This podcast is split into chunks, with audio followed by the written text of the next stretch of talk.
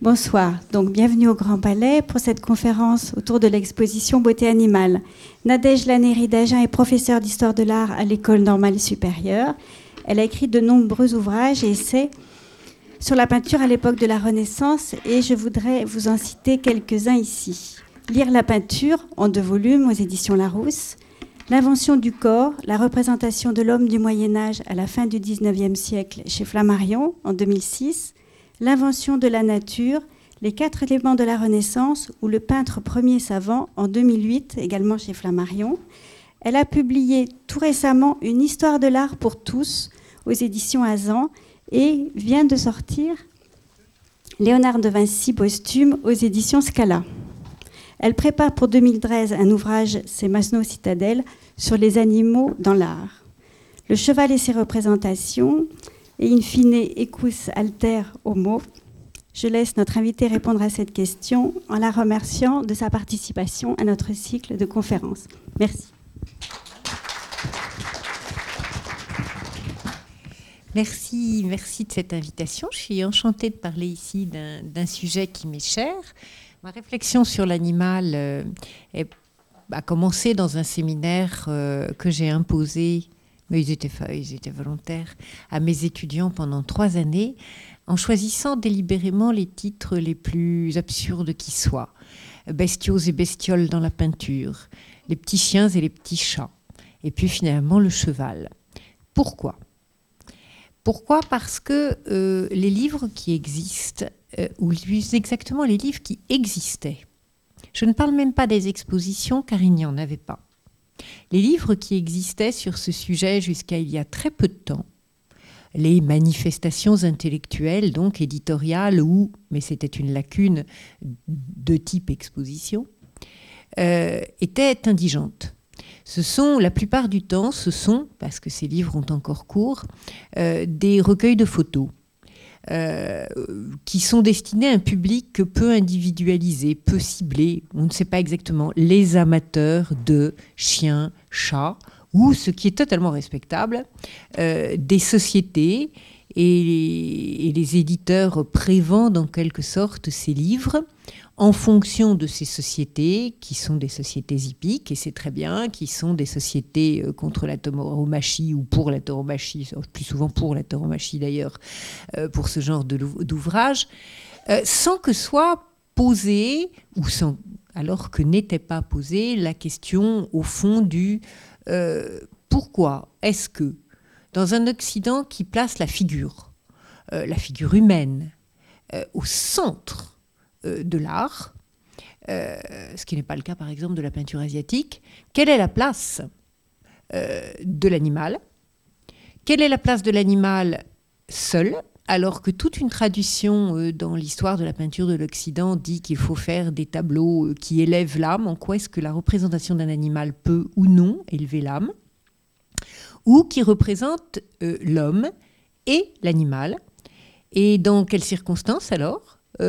Pourquoi euh, Soit pour des raisons formelles, des raisons de variation, de variété euh, thématique, de motifs, de matière, peindre les plumes d'un oiseau, peindre la robe d'un cheval, peindre les écailles d'un serpent, c'est peut-être simplement une sorte, et c'est très bien, un défi, un défi technique chromatique euh, et de matérialité pour, pour un peintre, ou bien pour des raisons euh, que l'on dira, mais je n'aime pas beaucoup ce mot, iconographiques, iconologiques, euh, c'est-à-dire qui, qui sont porteuses d'une interprétation, si, on veut être euh, un petit peu prétentieux, qui ont une valeur sémiotique, si vous voulez, c'est-à-dire qui ont un sens, et quel est ce sens euh, ce qui est une manière de prélude pour dire que euh, je suis censée être devant vous pendant euh, un temps qui peut être variable. J'aimerais bien qu'il y ait ensuite une discussion avec la salle, mais enfin qui est grosso modo d'une heure au moins. Et, et qu'une heure, c'est beaucoup. Et qu'en même temps, le seul sujet même que j'ai choisi, c'est-à-dire un animal en particulier, j'ai envie de dire peut-être pas n'importe lequel, mais au fond, je dirais la même chose du chien, je dirais, voilà, d'autres animaux, je dirais certainement la même chose du lion. Il y a des animaux, non pas fétiches, mais qui occupent dans la pensée symbolique de l'homme dans la pensée empathique, c'est-à-dire dans la faculté de se projeter dans l'animal, d'en faire une sorte de contre-figure de soi, d'autres figures de soi. Euh, il y a donc des animaux particuliers qui permettent plus que d'autres, peut-être, cette projection. Je pense, je n'ai jamais compté, je n'ai jamais eu le courage, je n'aurai jamais le courage, euh, je suis certaine qu'il y a plus de chevaux dans la peinture que de lézards, même si on peut dire des choses merveilleuses sur le lézard. Et j'irais jusqu'à dire qu'il est plus facile de parler des sens empathiques, symboliques du cheval que du lézard, c'est une évidence. Bref, le sujet dont je vais traiter est large et je ne peux qu'en esquisser la richesse thématique en vous proposant quelques réflexions d'abord éparses. On peut, et c'est un des propos de, l'exposition, on peut d'abord réfléchir à la beauté particulière de cet animal. Alors qu'est-ce que ça veut dire la beauté particulière de cet animal? Le cheval, vous avez évidemment une toile de Stubbs sous euh, les yeux, sur l'écran, sur le mur. De nouveau, une toile de Stubbs. Euh, le cheval, euh, comme le chien, comme mais autrement, pour des raisons de productivité, le cheval et le chien font partie de ces animaux que l'on a croisés, élevés, améliorés pour leur donner un des caractéristiques fonctionnelles spécifiques, qu'ils soient soit de plus en plus rapides, pour le 19e siècle, pour le début des derbies et autres courses, qu'ils soient soit de plus en plus robuste pour la guerre, pour le trait. Mais, et, évidemment, cela euh, rejoint plutôt la fonction première, qu'il soit le plus beau possible. Qu'est-ce que c'est que la beauté d'un animal? Euh, Cela peut avoir avec des critères de santé, et ces critères de santé ont affaire avec la brillance de la robe, c'est-à-dire du pelage, si vous voulez, cela peut avoir des rapports avec l'âge de l'animal, la jeunesse. Cela peut avoir des rapports avec le soin. Est-ce que l'on va couper la queue? Est-ce que l'on va peigner? Est-ce que l'on va natter la crinière? Donc une sorte... Et vous voyez, j'ai envie de parler de la manière dont on va accessorier l'animal. Euh, comment on va mettre les harnais, par exemple, comment on va les décorer, ou j'ai envie de dire presque comment on va le vêtir. Alors il s'agit de la selle, mais encore une fois, comment on va le coiffer, comment on va lui couper, non pas les cheveux, mais les poils. Et, en cela, euh, bah, évidemment, on ne fait pas la même chose pour un oiseau, et pour cause. Donc on parle un langage qui est très proche de l'homme on habille, on accessorise le corps, on habille d'une certaine manière, on accessorise euh, le cheval. C'est un des, traits d'union de ce que j'appelle les traits d'union empathiques. Et puis il y a surtout, euh, je ne suis pas une spécialiste des haras, euh, les croisements, l'amélioration de la race pour une fonctionnalité. Et là, les critères de beauté rejoignent les critères d'efficacité. Vous voyez la, queue, par exemple, ou euh, la crinière. Et la robe, bien entendu. Les critères donc euh, de beauté sont ceux qui rendent le cheval le plus apte à sa fonction, c'est-à-dire à la vitesse en l'occurrence. De sorte que si je veux parler de la beauté du cheval, euh, je parle inévitablement très vite, tout de suite, ou même si, comme ici, je le représente à l'arrêt, à la pause, je dois montrer son dynamisme. Je dois évoquer euh, dans son anatomie, qui est une anatomie vraie, il s'agit en l'occurrence de, on peut parler de portrait de chevaux. Il existe toute une tradition de peinture qui remonte à il y a fort longtemps, au XVIe siècle. Je vous montre ici une fresque euh, d'un peintre italien que l'on dit maniériste, soit pas grand sens, qui s'appelle Jules Romain, Giulio Romano. Nous sommes à Mantoue, dans un palais de divertissement du prince de Mantoue, qu'on appelle le palais du thé, pas, comme le thé que l'on boit. Euh, et cet homme était follement épris, d'une part de chiens, d'autre part de chevaux. D'une part de chiens, d'autre part de chevaux. J'ai tissé un, duo, j'ai dit l'homme a des rapports avec le cheval, le cheval a des rapports avec l'homme, mais je vais souvent avoir, je devrais logiquement introduire plutôt un triangle, chien, cheval, homme. Pourquoi? Parce que bah, le cheval, c'est la guerre, mais quand on ne fait pas tous les jours la guerre, on fait la chasse, et que la chasse, c'est le chien et le cheval. Et le duc de Mantoue a commandé à Giulio Romano des portraits de ses chevaux. Et dans le palais du Thé, il y a une salle qu'on appelle la salle des chevaux, où l'on connaît le nom des chevaux. Et ils sont représentés comme s'ils étaient des portraits de chevaux. Et à nouveau, on parle, je n'ai jamais entendu parler du portrait d'un lézard, pour reprendre le même exemple. Vous voyez de nouveau que, en revanche, il y a des portraits de chiens, avec leur nom. C'est-à-dire qu'il y a des animaux. Je n'introduis pas le chat, et vous comprendrez pourquoi tout à l'heure. Mais il y a des animaux, animaux de compagnie, mais on ne peut pas dire que le cheval, ça soit un animal de compagnie. On fait rarement dormir un cheval dans sa chambre ou dans sa maison. Donc il y a des animaux qui sont évidemment euh, plus étroitement liés, non pas forcément au quotidien, mais à la vie de l'homme et, à une certaine symbolique. En même temps, c'est, pour reprendre les, Stubbs, ce qui est évident, c'est que euh, ce, sont peut-être des portraits, mais au fond, était-il comme cela? Ou en a-t-on rajouté dans... A-t-on fait une sorte de chirurgie esthétique picturale? Si un cheval avait un minime défaut, très très minime, parce que sinon on ne l'aurait pas fait portraiturer, euh, le peintre peut rendre encore plus excellente l'apparence du cheval. Il idéalise l'image du cheval. Donc il y a une idéalité du portrait et de la physiologie du cheval. C'est-à-dire qu'on ne pourra jamais savoir s'il ressemblait vraiment à cela ou s'ils sont un peu mieux un peu plus extraordinaire qu'il n'était en réalité, de la même manière que lorsque vous regardez un portrait, même bien avant le temps de Photoshop, les peintres ont pratiqué Photoshop, retiré à un homme, à une femme, des rides, ont idéalisé. De nouveau, on a les mêmes modalités, au fond, de représentation jusque dans l'idéalisation. Admirable Degas, pour vous montrer une autre image de cette prestance ou la luisance de la robe, mais aussi le port de la tête, signifie la fierté de l'animal, il porte haut le col, et d'une certaine manière l'aptitude, regardée comme l'ombre, marque les muscles, et donc là, l'aptitude à la course.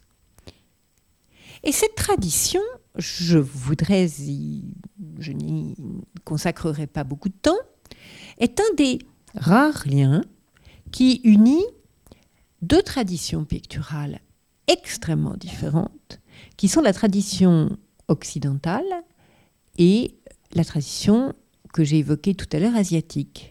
J'ai dit tout à l'heure, la peinture de l'Asie n'a pas euh, la connaissance du nu. J'étais, j'étais il y a peu de jours au musée du Quai Branly avec un spécialiste de la philosophie et de l'art euh, chinois, François Julien, et on nous avait demandé une table ronde sur présence et non-présence du nu. L'Occident est fasciné par la figure humaine, elle place la figure humaine au centre et le nu au centre de son art la tradition chinoise ignore totalement, sauf, et encore, dans une tradition érotique, pornographique, où le corps est d'ailleurs en fonction, mais point du tout euh, représenté anatomiquement de façon juste. Et très peu, la tradition asiatique honore très peu l'idée de la figure humaine. Et cependant, pour la figure animale, ou du moins pour certaines figures animales, l'attitude est la même. C'est-à-dire que le cheval est portraituré avec tout ce que j'ai dit sur euh, ses valeurs propres. Ce sont d'autres races de chevaux, évidemment. En fait, je biaise un petit peu, vous voyez les caractères chinois, Mais euh, la peinture que je vous montre est faite par un jésuite, Giuseppe Castiglione, qui est parti euh, en Chine comme missionnaire et qui a en réalité passé l'essentiel de sa vie au point d'adopter un nom chinois, Lang Shining, je, Lang Shining, je ne, sais, pas prononcer cela. Nous sommes au XVIIIe siècle. Mais il ne faut pas croire que Castiglione ou, ou Lang Shining ait importé ou exporté plutôt en Chine cette tradition du cheval. Regardez cet admirable rouleau. On y représente le contraire d'un cheval qui donne l'idée d'une belle robe, d'une bien portance. La queue est littéralement entre les jambes, l'anus saille, la tête est basse. Vous voyez la différence avec cela? Le ventre est maigre, les côtes saillent, la colonne vertébrale également. Du même artiste. Renrenva, nous sommes vers 1300, 1300 époque gothique. Admirable peinture, le cheval gras et le cheval maigre. Étonnant le cheval gras et le cheval maigre. Jour de carême et jour gras, les gros et les maigres. À nouveau comme une forme d'allégorie à travers euh, les chevaux. De, oh, je reprends une expression italienne, du même moment du XIVe siècle, le popolo grasso et le popolo minuto, le peuple gras et le peuple, les prolétaires, dirait-on aujourd'hui, ou plutôt aurait-on dit au XIXe, et, et, et les gras. Voilà, comme une allégorie de la bien-portance, de la malportance, de ceux qui ont de la chance, de ceux qui n'ont pas de chance. Cette tradition d'attention au corps du cheval, elle a donné à partir du XVIe siècle, c'est-à-dire à partir avec exactement la même chronologie que pour l'homme, une tradition d'anatomie hippiatrique, dont je ne vous montre que cette planche euh, plus tardive du XVIIIe siècle, mais qui commence véritablement au XVIe siècle, lorsque quelqu'un qui s'appelle Vézal, euh, dans un très très très très très très beau livre et grand livre, La fabrique du corps humain, magnifique titre, non euh, fait les premières planches anatomiques et les met en scène théâtralement, eh bien avec un décalage euh, à peine considérable, une cinquantaine d'années seulement, le même type d'anatomie se met en place pour un unique animal, c'est-à-dire qu'il y a des livres d'anatomie. Des livres d'anatomie, le STOPS, qui coûtent extraordinairement cher. Donc ça veut dire qu'il y a des amateurs qui payent cher et ces livres d'anatomie animal concerne, ne concerne que le cheval. De nouveau, comme pour, euh, pas le nu, mais comme pour le corps, comme pour le portrait, de nouveau, on trouve une très singulière correspondance entre ce qui concerne la figure de l'homme et ce qui concerne la figure du cheval. Une sympathie très étroite. Alors j'ai parlé du corps, mais il y a une différence profonde qui anime la représentation d'un portrait ou d'homme ou, d'un corps d'homme et la représentation d'un corps de, de cheval, c'est que les artistes, pas toujours, vous l'avez vu avec euh, Romain, avec Giulio Romano, Degas ou Stubbs, les artistes se sont préoccupés très tôt d'associer cette beauté de l'animal à la mise en œuvre de sa fonctionnalité, c'est-à-dire de montrer ce corps fait pour la course dans l'élan de la course. Très tôt, euh, l'objet que vous avez sous les yeux est un, est un objet euh, préhistorique. C'est ce qu'on appelle un propulseur. Un propulseur, c'est, vous voyez, il y a un petit trou là. Donc ça, c'est le manche. Puis, franchement, je ne vais pas vous faire une démonstration et je ne suis pas sûre que je saurais l'utiliser. Mais grosso modo, ça permet de lancer une sagaie euh, beaucoup plus loin parce que ça prolonge, si vous voulez, le bras. Donc au lieu de le faire comme ça, on... Bon, voilà, je vous ai dit que je n'allais pas vous faire une démonstration. Mais c'est intéressant qu'on trouve un cheval sur un propulseur parce que justement, au fond, le cheval sait la propulsion. Donc il y a, il y a une intelligence du sujet représenté dans cette œuvre préhistorique, qui vient de France, qui vient du Tarn-et-Garonne, qui vient de Bruniquel, qu'on appelle donc le propulseur au cheval, au cheval bondissant. Il y a une intelligence du thème avec l'idée même d'aller plus vite ou d'aller très très vite, plus loin, très très loin. Le cheval bondissant. Alors, ok, il s'appelle cheval bondissant. Maintenant, si je ne sais pas faire ça, mais si je couchais l'image en quelque sorte, je dirais qu'il il bondit ou il, ou, il galope. Cette propulsion du cheval, selon que je mets le propulseur comme ceci ou que je l'abaisse, euh, il saute ou, il galope très bas. Enfin là, je veux bien les noms. C'est pas vrai. Les jambes postérieures sont en extension. Il saute. Cette envie cette envie de montrer le mouvement, pour moi, elle est exprimée dans une œuvre à laquelle euh, même cette euh, bonne, euh, meilleure que sur mon écran, pour une fois, reproduction ne rend pas tout à fait justice. C'est une, un bronze, c'est un très grand bronze, hein, moins grand que sur l'écran, mais je crois qu'il fait 2 mètres 8 d'extension. C'est quand même pas mal. Hein. Donc c'est pas euh, c'est pas une œuvre grandeur nature. Pour vous donner une idée, euh, si on trace une verticale euh, de là à là, ça fait 84 cm. Donc c'est une œuvre très considérable. C'est un bronze grec qui se trouve à Athènes, au musée d'Athènes. Et évidemment, quand je vous dis c'est un bronze, c'est très rare d'avoir des grands bronzes. C'est une prouesse technique. Je ne vais, pas, vais pas insister là-dessus, mais c'est une prouesse technique que de fondre une pièce si grande. C'est une technique qu'on va perdre à la fin de l'époque romaine et qu'on ne retrouvera qu'à la Renaissance.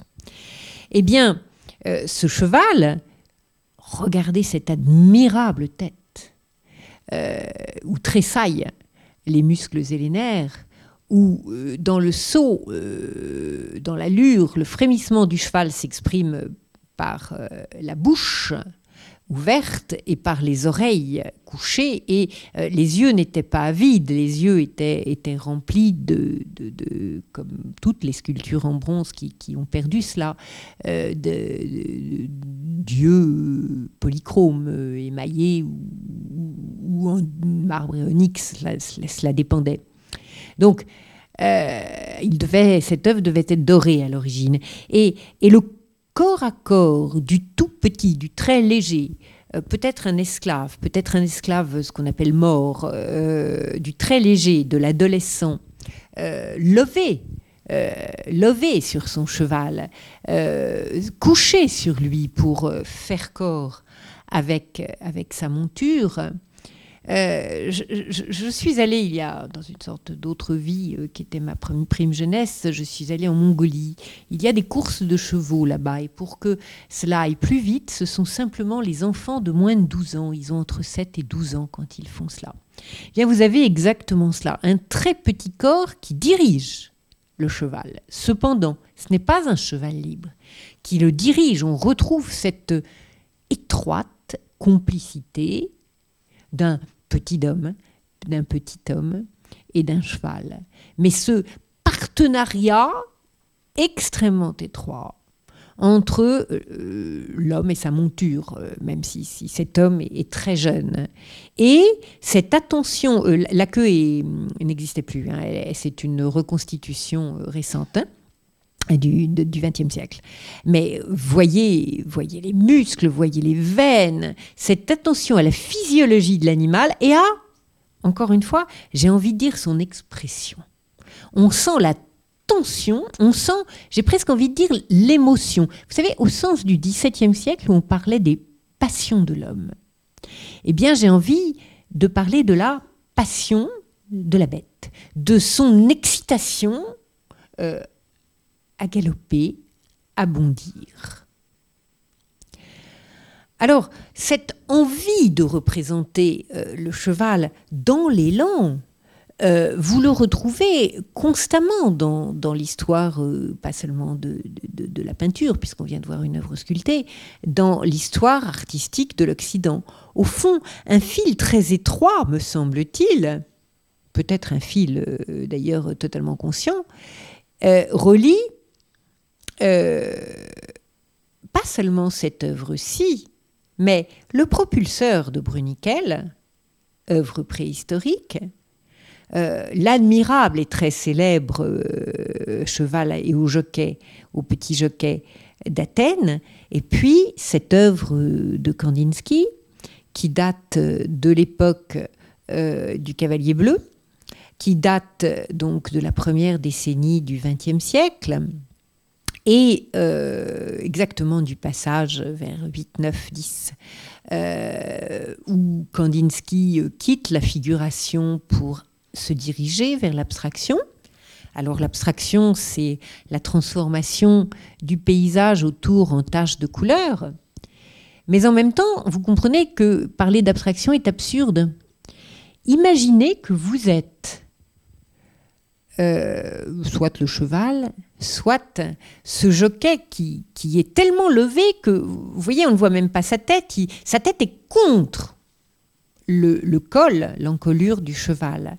Euh, son corps est redressé, il est évidemment euh, monté très très très haut sur des étriers qu'on ne voit pas, c'est pas la peine, on va pas s'embarrasser de détails, très très bref, très court. Imaginez non pas que vous voyez le spectacle du cheval et du cavalier passant, mais que vous êtes soit le cheval, soit le cavalier, car ils sont indissociables. Alors, la vitesse acquise fait que vous ne voyez pas ce qui est autour de vous. Je veux dire que vous n'en voyez pas les détails, vous voyez les taches de couleur comme dans un train, comme dans une voiture. Si vous allez vite, vous, vous avez les impressions chromatiques, les impressions colorées. C'est-à-dire que cette peinture rend non seulement l'allure du cheval, la cohésion, la sympathie qui unit le cavalier et le cheval, mais rend l'impression visuelle et, je dirais presque on, sent du coup, presque tactile, presque haptique, du, vent qui passe sur le corps du cavalier, puisqu'on est dans la tête, dans les émotions euh, sensibles, si vous voulez, du jockey et peut-être du cheval.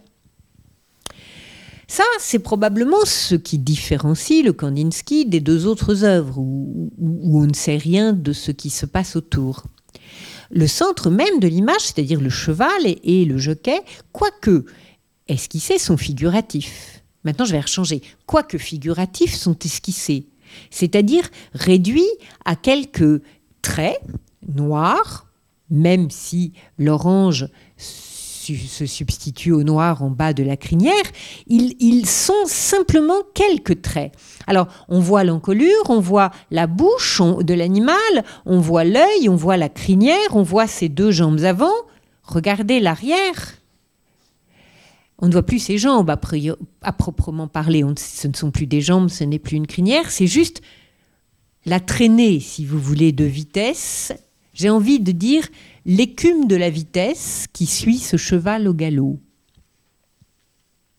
Cette simplification extrême, elle rappelle non pas la sculpture préhistorique, non pas le propulseur de Bionikel, mais vous les avez tous en, en image mentale, en image dans la tête, ce, que, ce qui est une récente découverte vers 1910, ce qui commence à être connu ce qui n'est pas encore Lascaux, ce qui n'est pas encore euh, Chauvet, mais ce qui commence à être connu à Altamira, par exemple.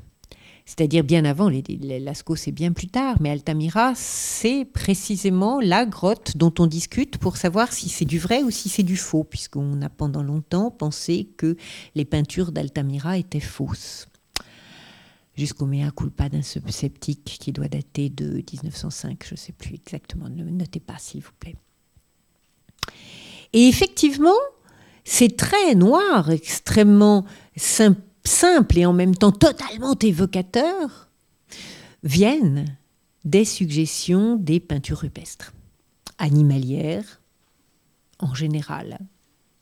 Regardez ce qui, ce qui le montre tout autant.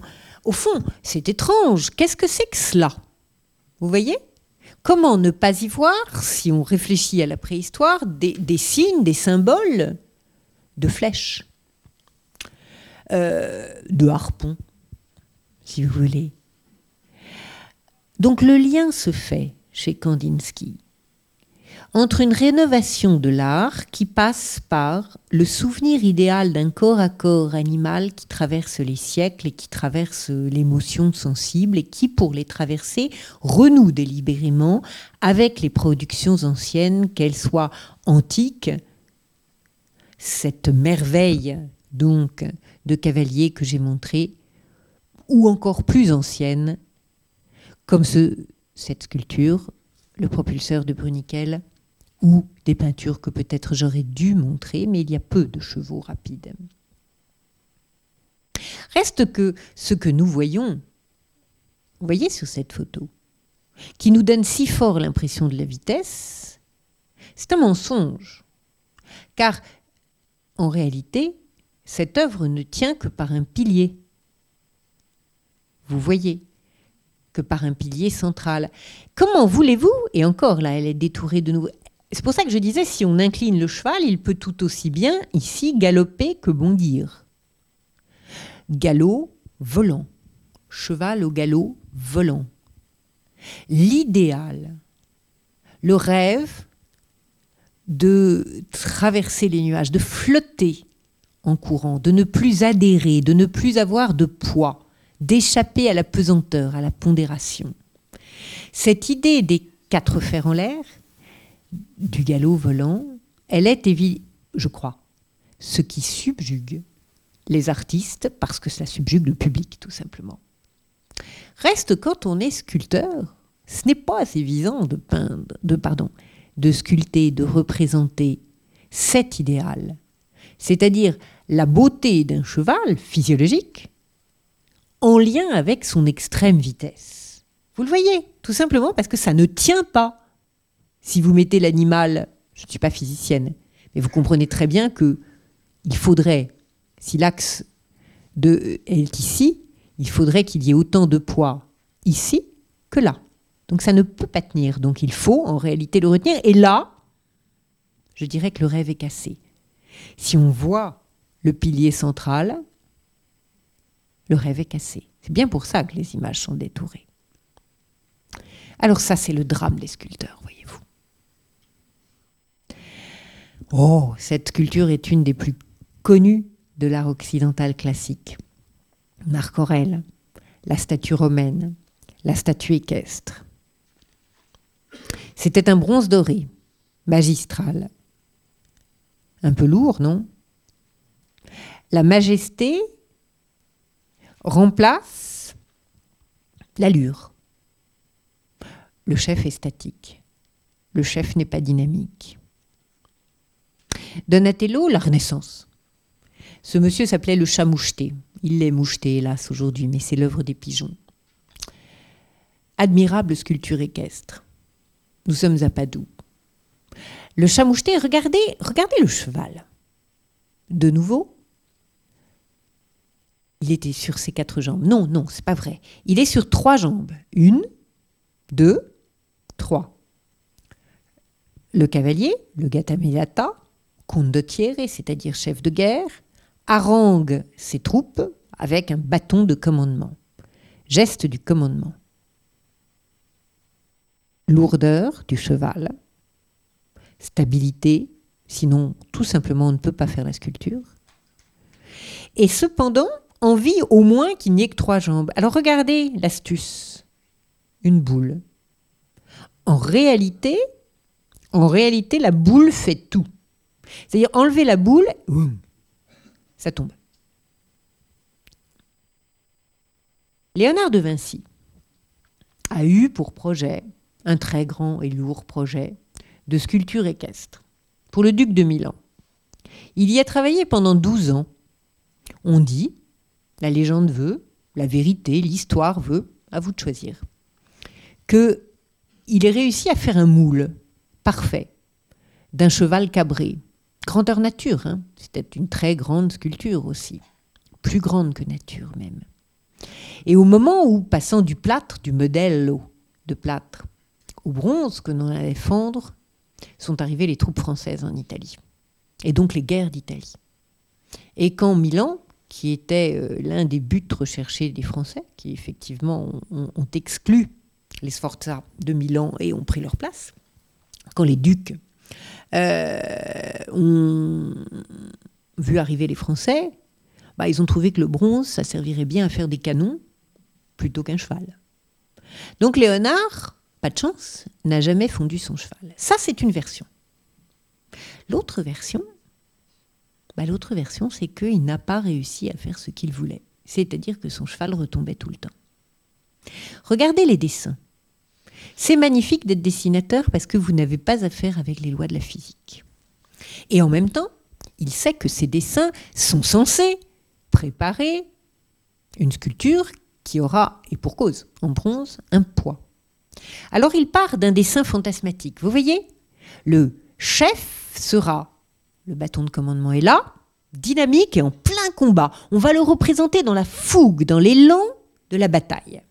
Ouais, c'est gentil, mais ça tiendra jamais. Donc, comment faire? Ah oui, on pourrait mettre en dessous un homme. Et alors, vous vous souvenez de la boule? Ça pourrait être remplacé, il serait bien stable, et alors la jambe servirait de pilier. Ouais, ça va peut-être pas le faire. Alors peut-être deux jambes, en mettant l'antérieur droit et le postérieur gauche, est-ce qu'on pourrait équilibrer la masse de sorte à ce que l'antérieur gauche et le postérieur droit soient levés? Peut-être. Idée, idée à explorer.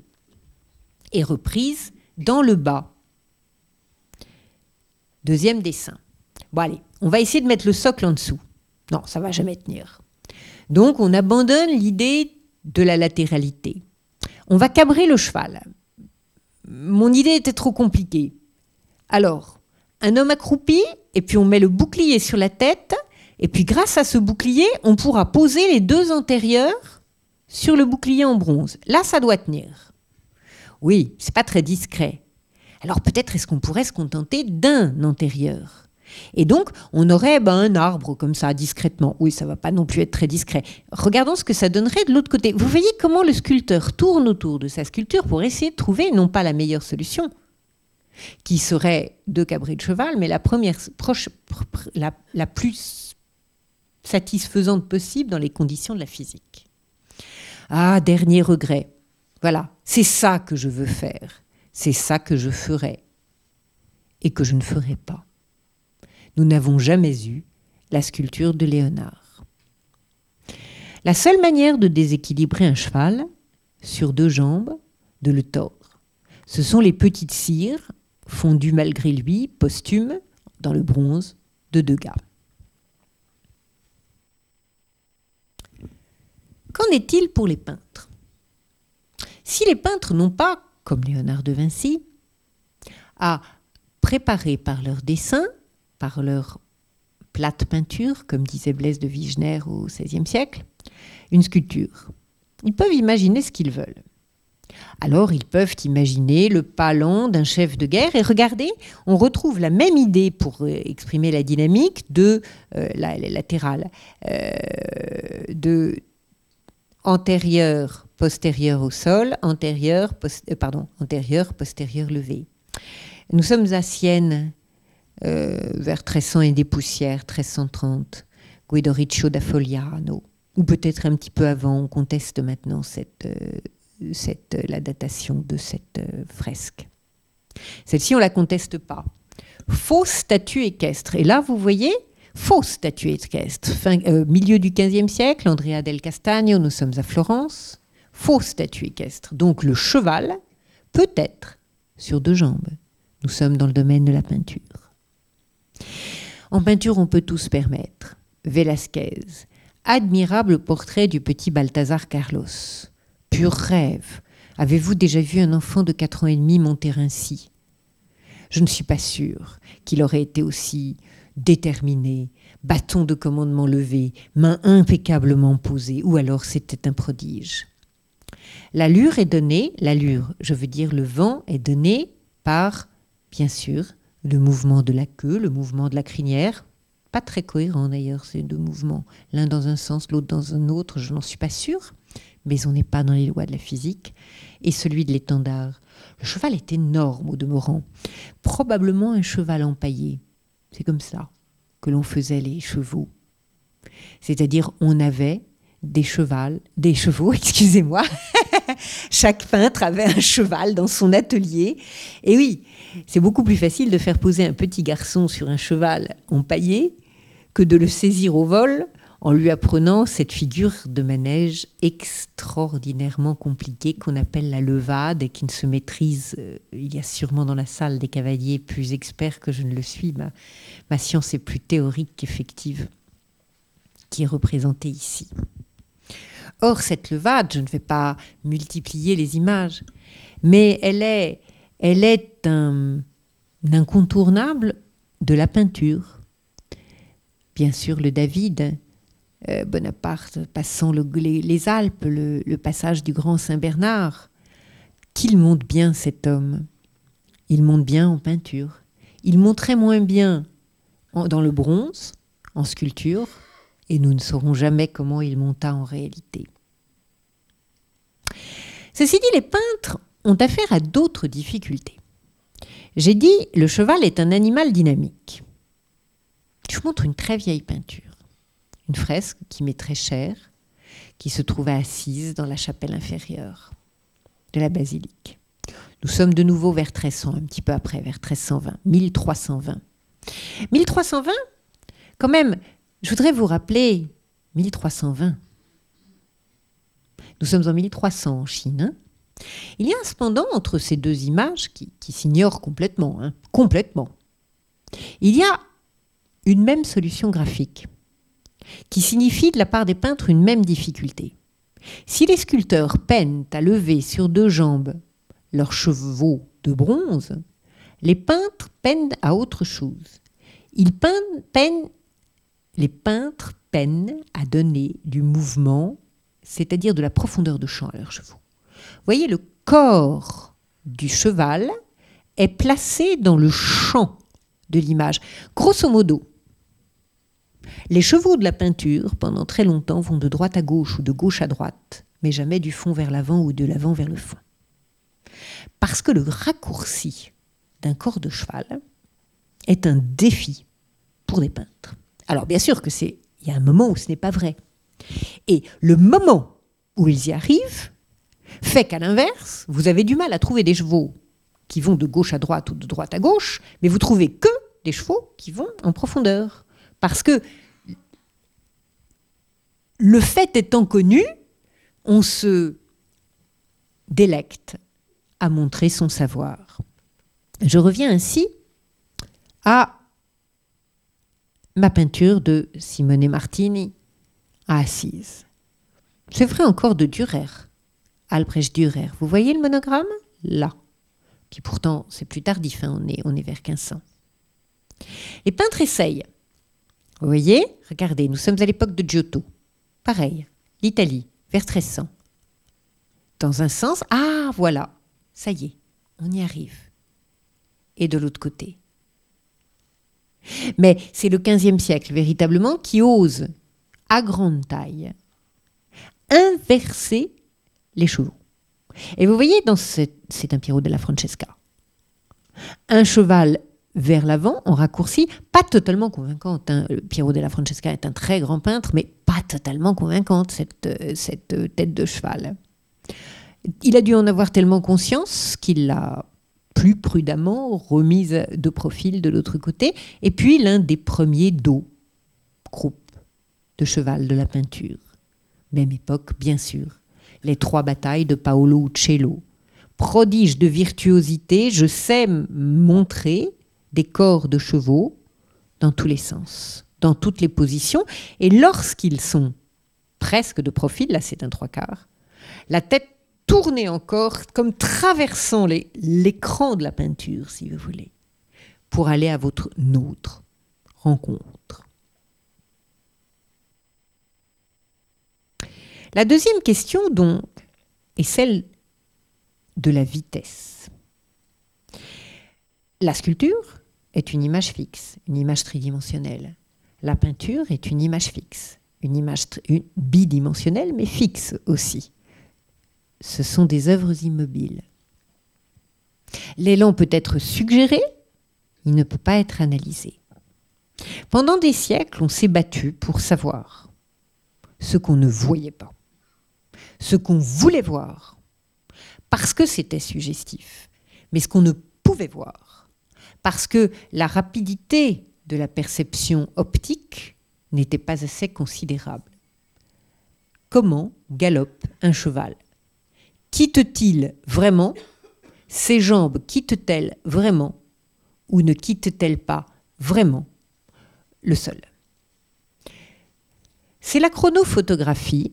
Il y a euh, une programmation de, marais que je vous conseille très fort euh, au sein de cette exposition. Je crois que c'est le lundi après-midi, mais regardez sur ce programme. La chronophotographie, qu'est-ce que c'est?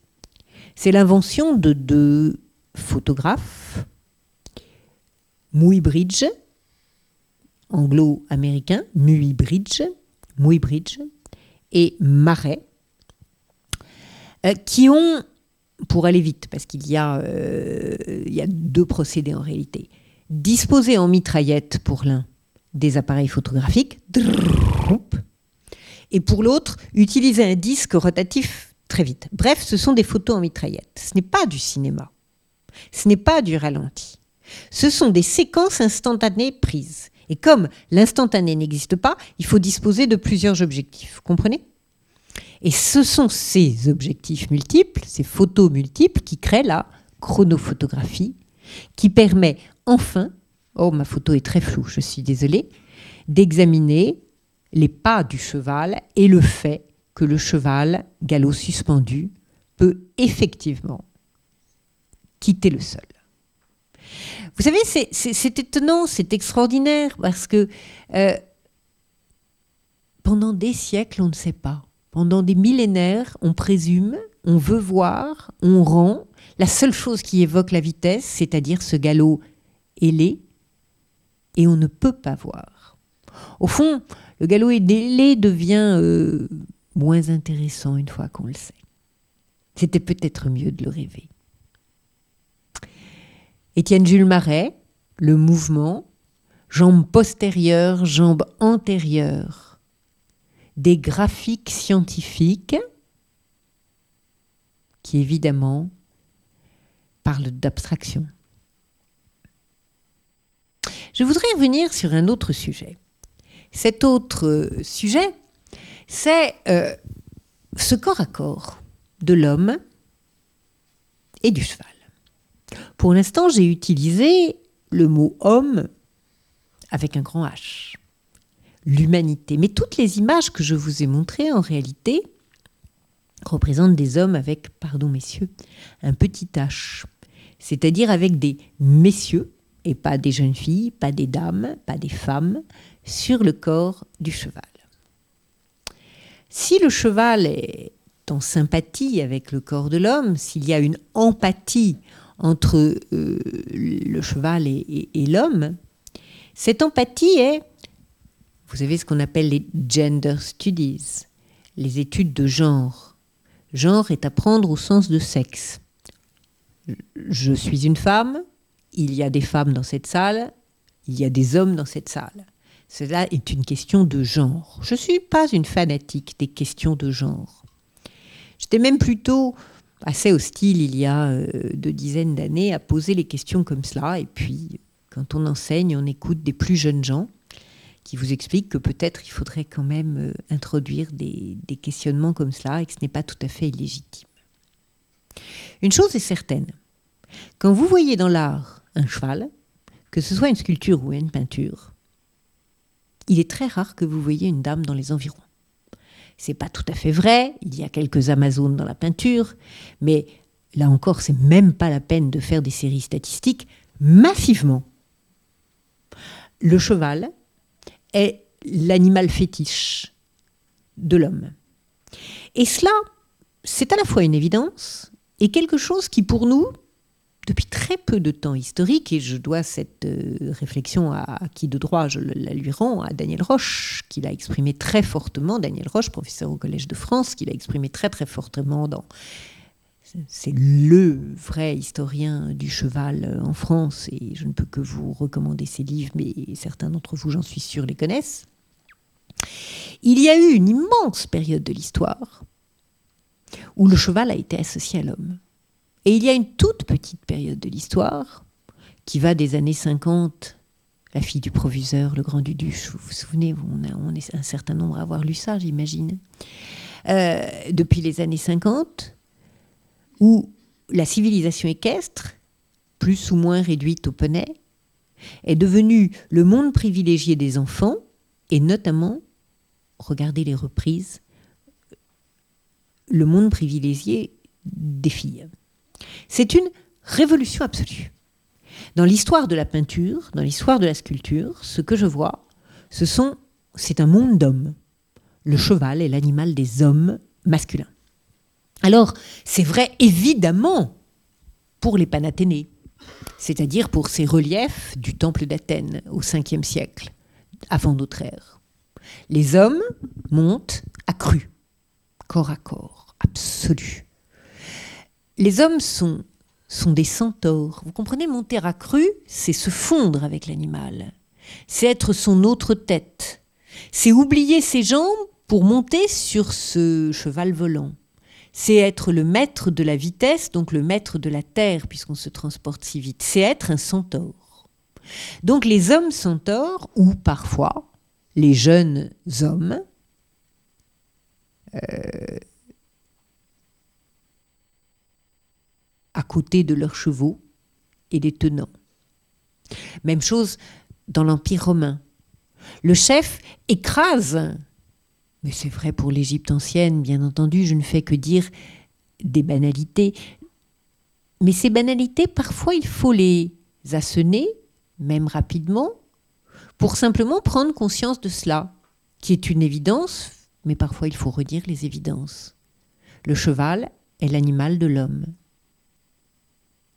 Le chef, Marc Aurèle, ou, je passe des siècles, les siècles des chevaliers, Rubens, Chevalier de Malte, Velasquez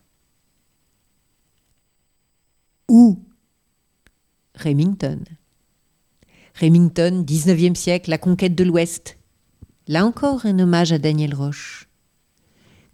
Quelle a été la plus belle période? Celle où, pour le cheval, du moins la plus belle période, j'ai envie de dire démographique. Celle où on a eu, où on a fait naître industriellement le plus de chevaux possible. Leur sort n'était pas forcément le meilleur. Paradoxalement, celui de l'ère de la locomotive.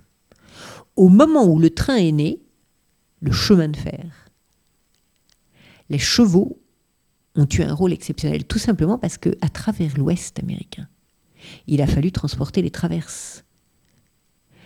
Et ce sont les chevaux qui ont transporté les traverses avant que le train puisse passer. S'il n'y a pas de traverse, il n'y a pas de train. Ah, c'est ce que Daniel Roche explique. Ben, on en parlera tout à l'heure. Mais je veux bien vous donner la parole tout de suite.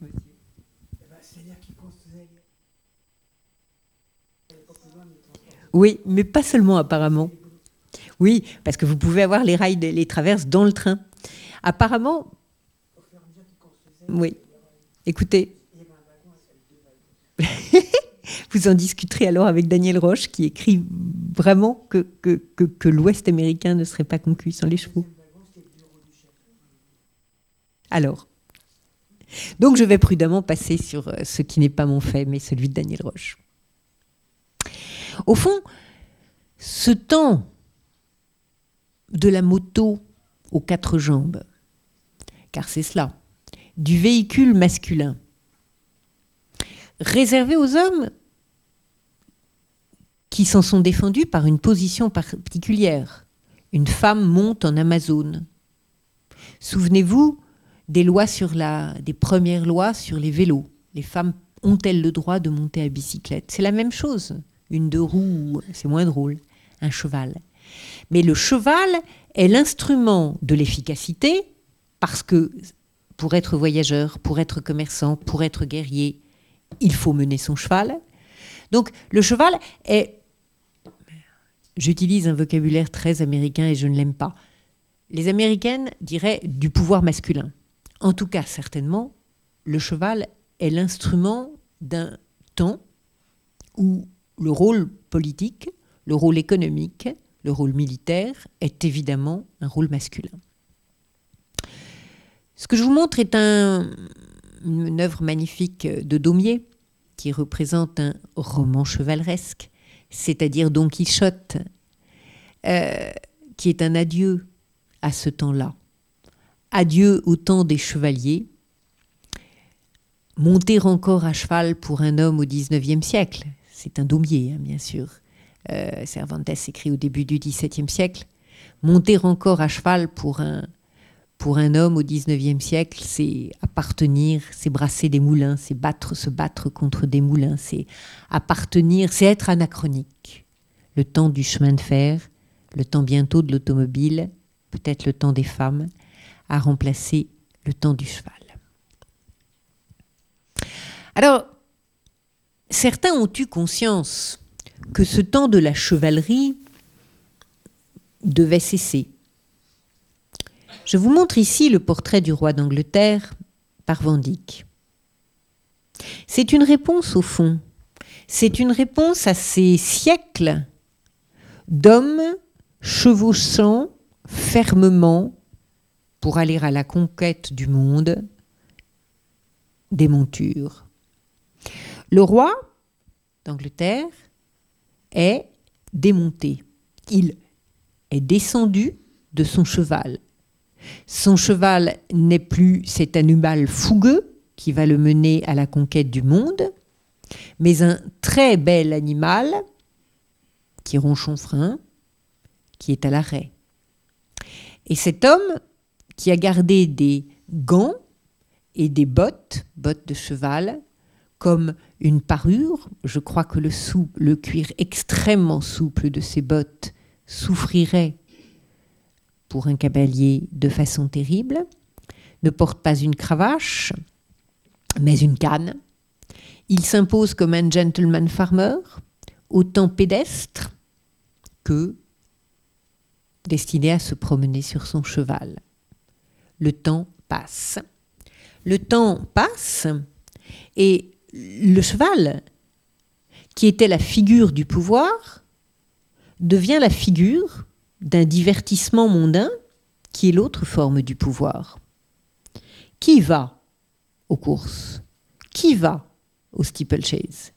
Qui va au derby? Une certaine société qui n'est plus désormais celle qui monte les chevaux. Ce sont les jockeys. Ce sont au fond des valets qui montent les chevaux. Ceux qui ont le pouvoir conserve le tropisme de regarder le combat à cheval, puisque la course remplace la guerre ou la course remplace la chasse. Mais ils sont désormais, et ce qui me fascine chez Degas, chez les autres qui ont représenté cela, c'est cette barrière. Voyez-vous cette barrière entre ceux désormais qui sont regardés dans ce que l'on appelle un sport et qui est un spectacle. Non pas un sport pratiqué par l'élite, mais un sport regardé par l'élite. Et ceux, les nantis, qui regardent et qui sont mêlés des hommes et des femmes. C'est ainsi que les chevaux s'éloignent du domaine des hommes. Je reprends cependant ce temps pour les chevaux, béni de leur complicité avec l'homme, le temps béni où ils furent les instruments du pouvoir.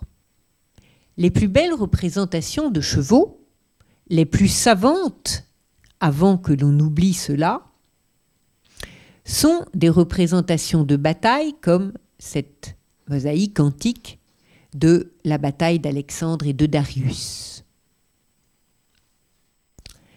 Ces représentations de guerre, je crains de mettre un tout petit peu emmêlé euh, dans, dans, mes peintures, mais j'y reviendrai, elles représentent de nouveau, de nouveau évidemment, des hommes. Ces hommes, on les prépare dès l'enfance à être ces chevaliers, à être ces guerriers. J'ai eu l'occasion, dans un livre que j'ai écrit avec deux collègues, Sébastien Allard, du musée du Louvre, et euh, Emmanuel Pernou, euh, grand spécialiste de l'enfance et de l'enfance dans l'art au XXe siècle, au XIXe, au XXe siècle, j'ai eu l'occasion de faire un livre sur les enfants dans la peinture. Nous avons un peu travaillé sur les jouets. Et les jouets sont à une époque où les petits-enfants, vous le voyez ici, portent la robe jusqu'à 5-6 ans, donc où le vêtement ne distingue pas forcément le petit garçon de la petite fille, les jouets sont le marqueur du sexe de l'enfant. Mais marqueurs du sexe de l'enfant, ils sont aussi le marqueur de son devenir, de ce qu'il doit devenir. Dans les enfants à la robe, qui sont des filles, dans leurs bras, on met une poupée. Dans les enfants à la robe, qui sont des garçons, on met un tambour, on met une épée, et entre leurs jambes, on met un cheval. Cela signifie, sans ambiguïté possible, je n'ai pas rencontré une petite fille au cheval de bois, qu'ils sont des garçons, mais cela signifie aussi qu'ils doivent devenir des chevaliers. Lorsqu'ils sont un petit peu plus grands ou qu'on veut les représenter plus grands, vous voyez, nous sommes au début du XVIIe siècle. Le cheval qu'ils tiennent est très ambigu. Est-ce un jouet? Cheval de bois peint? Est-ce un vrai cheval? Sa stature euh, ne permet guère d'y croire. Donc jouet, mais c'est le propre de la peinture. Jouet ambigu. On joue justement sur l'ambiguïté. Parce que cet enfant qui n'a que 5 ans, on ne fait pas, on ne fait pas, on nous faisons des photos fréquentes de nos enfants. On ne peint pas un enfant tous les jours. Donc cette euh, de l'enfance de ce petit garçon doit le mener jusqu'à ses au moins 15 ans. Il n'aura peut-être plus de portrait de lui avant l'âge adulte, ou peut-être plus jamais d'ailleurs. Donc ce que l'on montre, c'est ce jeune garçon qui vient de passer de la robe à l'abidome dans les dix années, portrait prophétique si vous voulez, portrait programmatique plutôt, des dix années qui vont suivre, et tu seras un homme, mon fils. Et donc tu passeras de l'évident cheval de bois du tout petit garçon à ce cheval jouet qui est en train de devenir la monture du chef. Et regardez, le tout petit garçon a déjà, mais vous n'y avez peut-être pas fait attention, un fouet. Entre le fouet et le bâton de commandement, l'autre symbole du chef, le passage est extrêmement souple. Tu seras un chef, tu commanderas, tu puniras, et tu tiendras ta monture. D'où le rouge, vous voyez, de ce harnais. Tu maîtriseras ta monture comme tu maîtriseras ton peuple, tes gens, tes domestiques. Construction, vous connaissez ce livre, L'enfance d'un chef l'enfance des chefs passe par le cheval. Alors ces choses-là sont extraordinairement répétitives et intéressantes dans leur caractère répétitif même. Il y a, on ne pense pas assez à la civilisation occidentale en termes anthropologiques ou ethnographiques. On ne pense pas assez au rite de passage. Le rite de passage, c'est la première chasse au XVIIe siècle. La première fois qu'un garçon va à la chasse. Et c'est ce que vous voyez représenté avec ce triangle dont j'ai parlé tout à l'heure. Les chiens et les chevaux. Ce que je vous dis sur les chevaux, et notamment qu'on ne trouve pas de portrait de petite fille au cheval, même si l'on trouve ensuite quelques Amazones rares, on peut en dire autant du chien. Vous trouvez des tout petits chiens, des fanfreluches, des chihuahuas, dans les bras des petites filles, mais jamais vous n'associerez un grand chien comme ceux que vous voyez sur cette peinture. Un gros chien, sauf dans les Ménines de Velázquez, et je ne vais pas développer sur cette peinture parce qu'elle a une histoire extrêmement particulière et qui va dans le sens de ce que je dis, mais mon objet étant le cheval et pas le chien, vous me permettrez de passer. Donc à cette exception près, vous ne trouverez pas. Faut jamais dire vous ne trouverez pas. Je ne connais pas, je ne songe pas à une association dans la peinture ancienne entre une petite fille et un grand chien. Parce que le grand chien et le grand cheval sont constitutifs de la Genèse, d'un mâle de l'élite ancienne. Alors ce, tableau, regardez, regardez la position. Cravache, bien en main la monture, et port de tête. Et le geste emphatique de la main sur le coude, de la, de la main sur la hanche, excusez-moi, Geste camp s'il en est, dont on peut suivre l'histoire également. Il y a une histoire des gestes en fonction des gestes que fait l'homme et des gestes qui sont consentis à la femme. Et vous ne trouverez pas ce geste dans l'histoire de la peinture associée à une femme. Mais le, vous le trouvez très régulièrement dans les gestes de l'élite. Autre garçon, voilà, le départ pour la chasse, Michel et Cornelius Pomp von Merdervoort avec leur tuteur et leur coachman.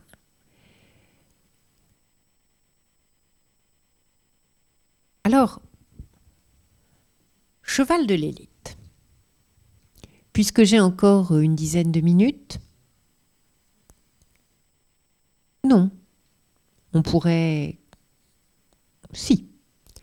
Je vais continuer sur un autre cheval. Il n'y aurait donc pas de cheval du pauvre Si.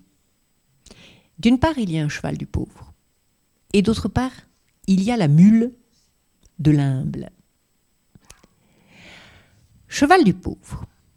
Presque la même scène. Saint François ou Saint Martin. Saint Martin est associé à la royauté. Son cheval est admirable. Saint François choisit la pauvreté, il choisit le clan des pauvres. Regardez la différence entre ce cheval à la tête levée, ce cheval de seigneur, pour un seigneur qui partage son manteau, mais on garde quand même la moitié pour lui, et le pauvre, qui choisit d'être pauvre, entre ce cheval aux grandes oreilles qui pourrait bien être une mule, et qui donne l'intégralité de son manteau. Un hasard? Pas certainement. De nouveau Saint-Martin et son fringant cheval? Regardez l'enfance du beau chevalier. Nous sommes à Milan. Et regardez Rembrandt. Les chevaux de Rembrandt sont fascinants parce que ce sont de lourds chevaux j'ai envie de dire des percherons. Ce sont sûrement pas des percherons parce que je ne sais pas l'histoire de la rage percheronne. Mais pour moi, génériquement, ce sont des percherons. Ce sont pas des cheveux de course, ce sont pas des chevaux arabes. Et il insiste sur leur caractère rustique. C'est-à-dire que les chevaux de Rembrandt écartent leurs jambes, baissent leur tête. Ils sont fourbus. Oui, on les tient. On les tient, mais c'est parce qu'ils ont surtout envie de baisser la tête et de rentrer à l'écurie. Rien à voir avec les chevaux des seigneurs avec les chevaux des nobles, des chevaliers. Et même pour, le, pour mieux le faire comprendre, regardez comment est désacralisé, ou rendu plus humain d'ailleurs, ce lourd cheval aux jambes écartées. À côté de lui, il y a aussi un chien. Mais ce chien est en train de déféquer. Le chien, le cheval du Seigneur, sont dans la gravure de Rembrandt, les pèlerins d'Emmaüs sont ramenés dans leur cour d'auberge. C'est-à-dire les vrais chevaux et pas les chevaux idéaux. Durer, la gravure allemande, fait pareil. Caravage, peintre des pauvres, vers 1600. Quand je dis peintre des pauvres, c'est que la révolution caravagesque est ce qu'on appelle une révolution réaliste? L'histoire, la légende, mais même si c'est un mensonge, une légende est parlante, veut que, alors que un prince proposait à Caravage de venir voir ses antiques pour les peindre, Caravage est ouvert sa fenêtre, fenêtre de son atelier dans un quartier malfamé de Rome, est montré les pauvres et les prostituées en bas de chez lui et dit C'est ça mon modèle. Regardez comme le cheval, qui est tout sauf un cheval de race, regardez comme ce cheval est représenté de manière à ne pas être noble. C'est-à-dire qu'il est tourné de trois quarts, il s'agit de l'aveuglement de Saint Paul, de la conversion de Saül qui va devenir Saint Paul, il est tourné de trois quarts pour qu'on voit sa croupe, c'est-à-dire la partie non noble du cheval. Le cheval des pauvres. Le cheval des pauvres, ou plus souvent, la mule, l'âne des pauvres. Détail, détail d'une miniature des Limbourg. Le pauvre paysan, mois de décembre. Ce n'est pas un cheval, c'est un âne. Gravure de Martin Schongauer. Nous sommes vers 1490. L'ânesse et son anon et le pauvre. Voyage des mages. Penozzo Gozzoli. Nous sommes à Florence, au palais Médicis Riccardi. Admirable monture du prince. Mule, baudet. Regardez les longues oreilles chargées cheval du pauvre, lourd percheron, exact, équivalent. Vous voyez il tient sur ses quatre jambes, il est ferme, il n'est pas question de lui donner quelque dynamisme que ce soit.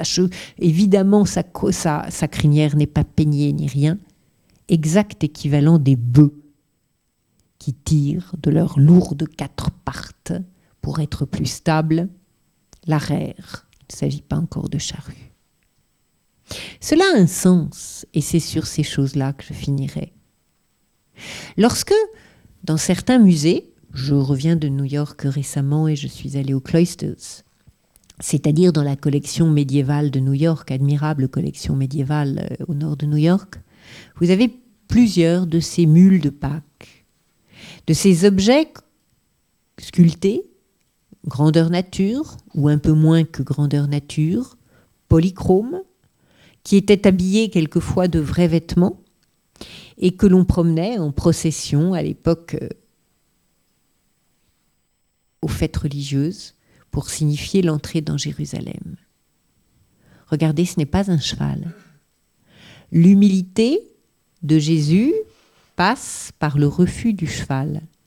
Je ne serai pas un maître, je ne serai pas un chevalier, je ne serai pas un chef, je suis montée sur une mule. Si j'ai voulu parler de cette figure d'empathie, je terminerai sur cela, Donatello, le miracle de la mule qui entre dans l'Église pour recevoir le baptême. Ce n'est pas un miracle du cheval. La religion chrétienne, quant à la fin du Moyen Âge, avec Saint François d'Assise, avec une série de mouvements. Quand elle essaye de lutter contre l'hérésie, elle n'y arrivera pas, il y aura le, schisme protestant. Une hérésie qui s'appelle cathare, une hérésie qui s'appelle vaudoise, une hérésie qui grosso modo est celle des pauvres qui en ont marre d'une église qui est celle des riches. Lorsqu'elle essaye de lutter vers cela, lorsqu'elle essaye de dire et nous aussi nous serons pauvres parmi les pauvres, utilise une série de symboles, pas seulement la mule bien entendu.